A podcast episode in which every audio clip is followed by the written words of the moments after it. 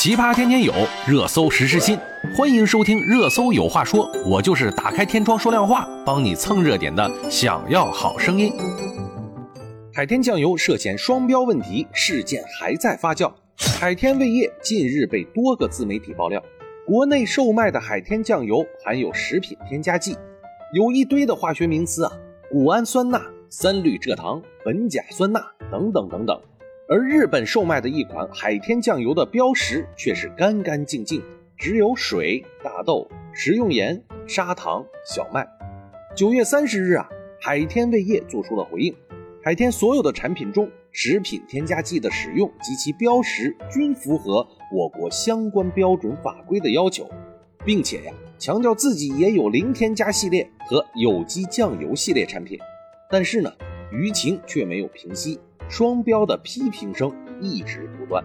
十月五日，中国调味品协会发布声明称，双标的传言在网上疯传，对中国调味品的生产和市场造成了不良影响，将支持因为舆情受到影响的调味品企业依法维权，追究网络造谣者的法律责任。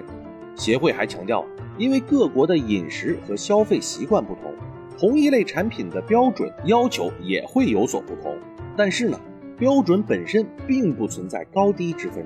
的确呀，海天酱油包装上所标出的谷氨酸钠、三氯蔗糖等添加剂是中国境内的合法添加剂。但是，食品企业需要明白，不能用“合法”两个字来搪塞公众对食品安全的关切，对消费者公平待遇的期待。网友的想法很直白：凭什么日本消费者能够享用的是不含防腐剂的？难道中国人的饮食和消费习惯偏好是含有苯甲酸钠的调味品吗？我信你个鬼！你这个糟老头子坏得很。这个需要海天酱油乃至中国调味品协会拿出坦诚的态度来面对公众的质疑，把添加剂的问题从实然到应然各个层面上讲明白，别玩什么概念，别躲在专业术语后面敷衍消费者。大爷，楼上三二住的是马冬梅家吧？马冬什么？马冬梅，什么冬梅啊？马冬梅啊，马什么梅啊？行，大爷你先凉快吧啊。好嘞。从事实层面上来说，出口日本的这一款酱油里面到底有没有添加剂呢？如果没有添加剂，是不是日本的标准不允许添加呢？为什么日本可以不添加，而中国却做不到呢？为什么形成了两个标准？标准之间到底有没有高低之分呢？这个需要给人令人信服的理由。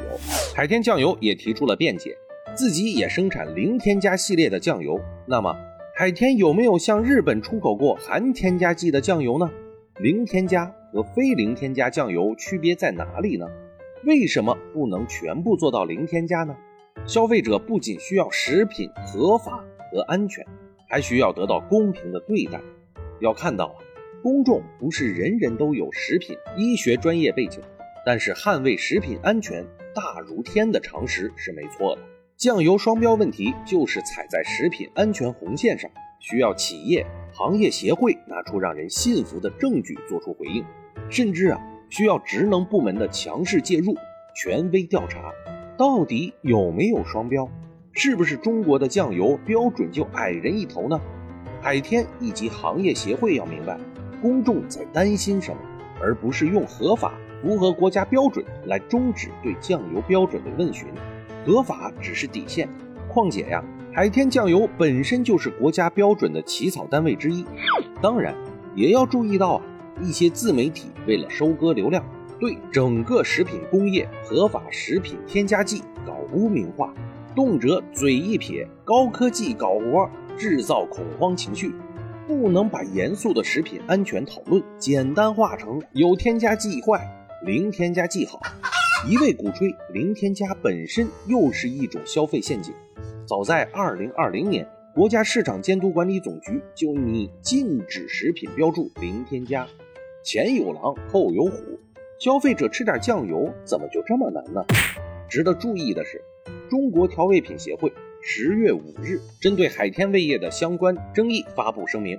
该协会称啊，食品生产企业在我国境内的生产经营应该符合我国的法律法规以及相应的规定，出口产品应该符合出口国的法律法规及其相应的标准规定，或者呀，遵照双方认同的签署的进出口贸易合同的技术条款。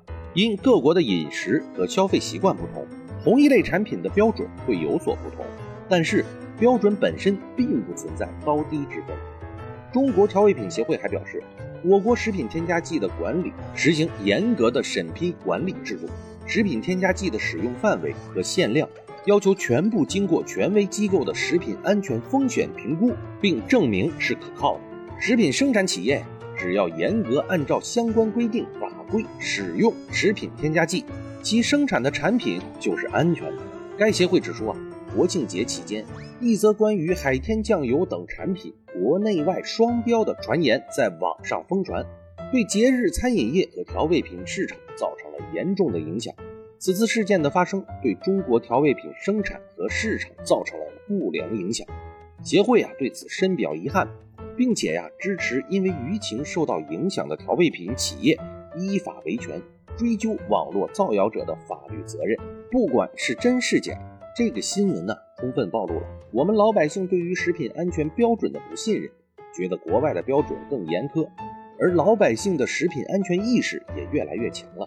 总之，我们只是希望吃到嘴里的不用太过担心就可以了。好了，今天我们就说这么多吧，我们明天见。